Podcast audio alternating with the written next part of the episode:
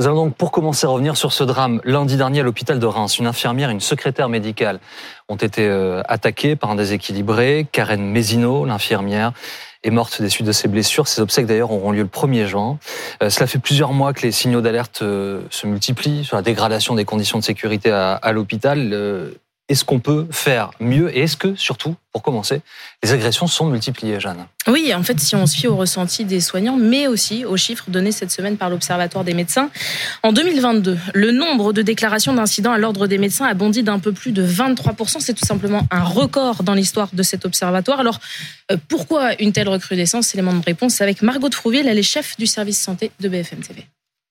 Pas facile d'expliquer euh, la recrudescence des violences envers les soignants. Pour euh, certains médecins, il faut y voir un reflet de la violence qui sévit au sein de notre société au sens plus large, comme on le voit avec les violences qui sont faites aux forces de l'ordre ou encore euh, aux élus. Et il y a une notion aussi intéressante qui est mentionnée dans l'Observatoire national des violences en milieu de santé, qui évoque une certaine intolérance à la frustration et qui dit que le monde de la santé n'est plus épargné par ce sentiment. Et parmi les professions les plus touchées, on retrouve d'abord les médecins généralistes. Plus de 70% des incidents ont été rapportés par eux, souvent confrontés effectivement à la frustration de patients ou bien encore de leur entourage qui arrivent en consultation souvent avec une idée préconçue sont agressés par des patients ou l'environnement de leurs patients, des, des, accompagnants. Alors, euh, c'est souvent parce que euh, il y a aussi le problème de de la prescription qui correspondrait pas à ce que voudrait le patient. Il y a aussi la problématique euh, des, des certificats, des arrêts de travail. Enfin, c'est vrai qu'aujourd'hui, c'est compliqué euh, par moment de, de, de gérer. Le médecin devient presque un, un objet de prescription, un objet où, où on doit absolument satisfaire des demandes qui ne sont pas forcément, qui ne sont d'ailleurs pas souvent en, en phase avec la réalité de ce qui est nécessaire de faire.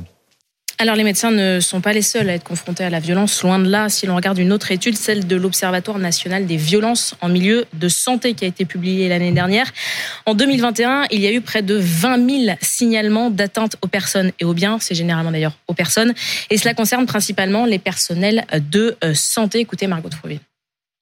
Dans le détail, parmi les cas d'atteinte aux personnes, on peut voir que ce sont les infirmiers qui sont les plus touchés euh, pour ce qui est des atteintes aux professionnels de santé, 46% euh, des effectifs, à égalité avec les aides-soignants et autres professions apparentées. C'est quasiment six fois plus que les médecins et on peut le comprendre parce que les infirmiers et aides-soignants, ils sont souvent en première ligne, ils sont souvent en premier contact avant que le patient ne voit un médecin.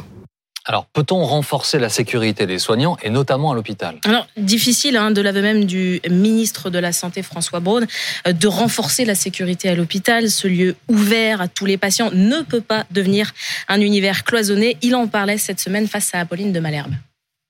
L'hôpital est un lieu qui, malgré tout, un lieu qui reste ouvert. Ça, ne va pas devenir une forteresse. Comment on trouve l'équilibre? Voilà, c'est tout, ce, tout cet équilibre. Il y a des secteurs qui doivent être des secteurs euh, plus sécurisé, où on peut rentrer. Vous savez, tous les professionnels de santé ont un badge maintenant, où on peut mettre son badge pour rentrer. Quand on va dans un service, ben, il faut s'annoncer avant pour pouvoir rentrer.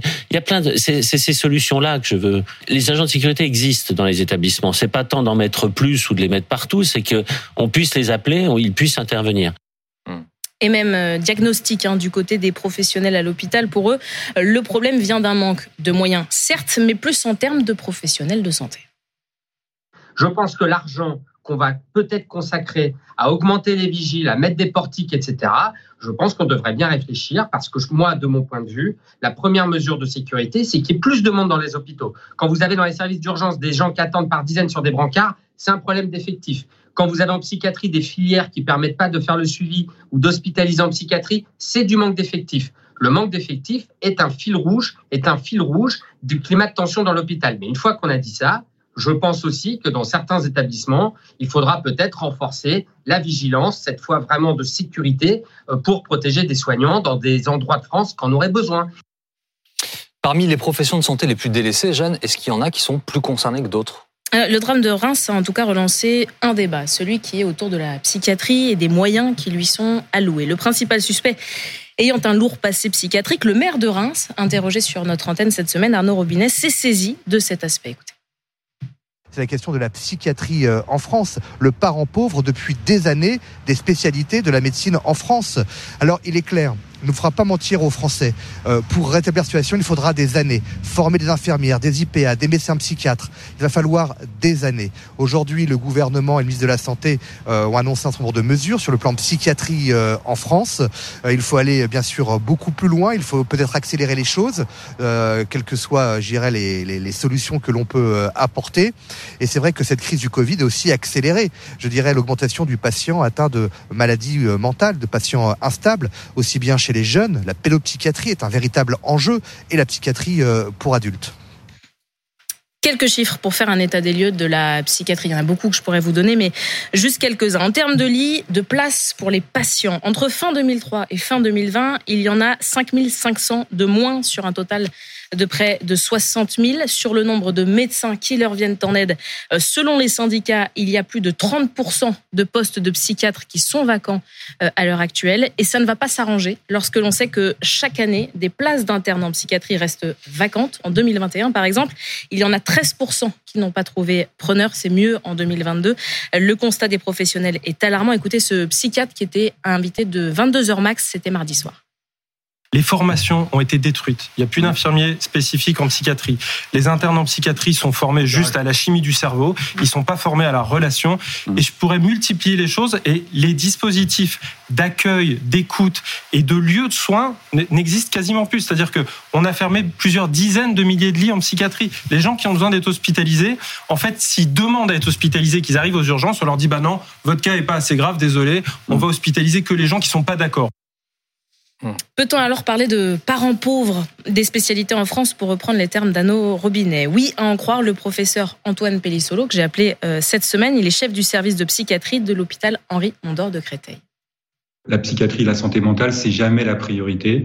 Euh, on en parle plus maintenant parce qu'on voit toutes les conséquences, mais pendant longtemps, c'est toujours en effet, c'est à la fin, c'est oublié parce qu'on pense tout de suite à la médecine, des disciplines beaucoup plus prestigieuses, on va dire, beaucoup plus techniques, la chirurgie, des choses comme ça. Et en psychiatrie, c'est toujours un petit peu à part. Donc euh, c'est vrai qu'il y a une souffrance, euh, malgré la motivation, malgré l'énergie qu'on y met, malgré les, les, compétences, parce que ça, on en a des compétences en France. Il y a toujours cette idée que on passe après, et donc il y a un vrai découragement. Et malheureusement, beaucoup de, soignants sont partis de, la psychiatrie aussi parce que euh, ils avaient une forme euh, d'épuisement d'une part et puis de ras-le-bol. Euh, moins d'effectifs, moins de lits pour des besoins, eux, qui sont énormes. Une personne sur cinq est touchée par un trouble psychique, soit 13 millions de Français. 64% des Français disent avoir ressenti déjà un trouble ou une souffrance psychique. Le ministre de la Santé, François Braun, a été interrogé à ce sujet à l'Assemblée sur le manque de moyens. Concernant la, psychiatrie, notre psychiatrie, comme les urgences, comme les maternités, comme euh, notre système de santé, cela fait euh, des mois, des années qu'il est en difficulté, nous le savons. La psychiatrie, les assises de la psychiatrie de l'année dernière nous ont permis de mettre en place un certain nombre de solutions. Je pense euh, aux maisons des adolescents, je pense aussi au Mon Parcours Psy qui a permis de faire plus de 300 000 consultations pour les gens les plus difficiles. Nous aurons à continuer cela, euh, bien entendu, dans un, une poursuite de ce plan pour la psychiatrie, en recrutant des professionnels, mais aussi en travaillant sur le partage de compétences, parce que je le redis, c'est pas en claquant des doigts que nous aurons plus de médecins demain. Il faudra attendre dix ans. Ce partage de compétences avec des infirmières spécialisées en psychiatrie est une des solutions que nous déployons. Lors de ces assises de la psychiatrie de 2021, 30 mesures avaient été annoncées par le chef de l'État. Le ministre de la Santé en a rappelé quelques-unes. Une prise de conscience forte à l'époque, voilà ce que me dit le professeur Antoine Pellissolo, mais des mesures encore bien insuffisantes. C'est ce qu'il m'a aussi précisé. Ce qui est dramatique, Jérémy, c'est que ça semble toujours insuffisant tant le chantier est colossal. Et les drames comme à Reims le remettent en, en lumière. C'est ce qu'on voit et on se rend compte aussi que c'est vrai que cette, euh, cet aspect, cet angle mort un petit peu euh, du Ségur de la santé, la psychiatrie, on aurait pu imaginer après euh, le, le, Covid, avec en effet ces maladies mentales qui se multiplient à la fois en population générale, mais aussi au niveau des plus jeunes et notamment à l'école, on aurait pu imaginer que le gouvernement décide de mettre beaucoup plus de moyens sur la psychiatrie. On a vu ce drame encore cette semaine, mais il y en a régulièrement des drames liés à la psychiatrie ou à la santé mentale. Souvenez-vous, il y a encore quelques semaines dans ce lycée de, Saint-Jean-de-Luz, ce, ce, lycéen qui avait donc assassiné euh, son, enseignante. On aurait pu imaginer peut-être que le gouvernement puisse donner plus de moyens, aller un petit peu plus loin et euh, essayer de faire de cette santé mentale peut-être une cause. Il y a eu euh, des différents plans qui ont été mis en place. On a vu aussi des causes nationales, comme Jacques Chirac a fait pour le cancer. La santé mentale aujourd'hui est un vrai sujet, un sujet qui est pris en compte, mais qui n'est pas encore assez traité parce qu'à la fois ça pose des problèmes en effet de financement, il faut donner beaucoup plus de moyens, mais il faut aussi euh, créer de l'attractivité parce qu'aujourd'hui, il y a de nombreux infirmiers ou aides-soignants qui euh, décident finalement de quitter les services. Avant, il y avait euh, parfois des possibilités. Vous pouviez partir à la retraite plus tôt. Ce n'est plus le cas aujourd'hui. En tout cas, c'est un vrai sujet. Il faut trouver des solutions concrètes qui vont bien au-delà finalement de la sécurisation des établissements. Oui, un mot aussi hein, sur les, violences en globalité. On ne peut pas dire que ce soit vraiment un problème de surveillance. Il y a déjà un observatoire national hein, dont, on a parlé, euh, qui est rattaché au Conseil de l'ordre. Euh, donc créer un observatoire des infirmiers, comme on parle aujourd'hui, on voit bien que c'est pas nécessairement là-dessus qu'on va avoir des pistes de sortie.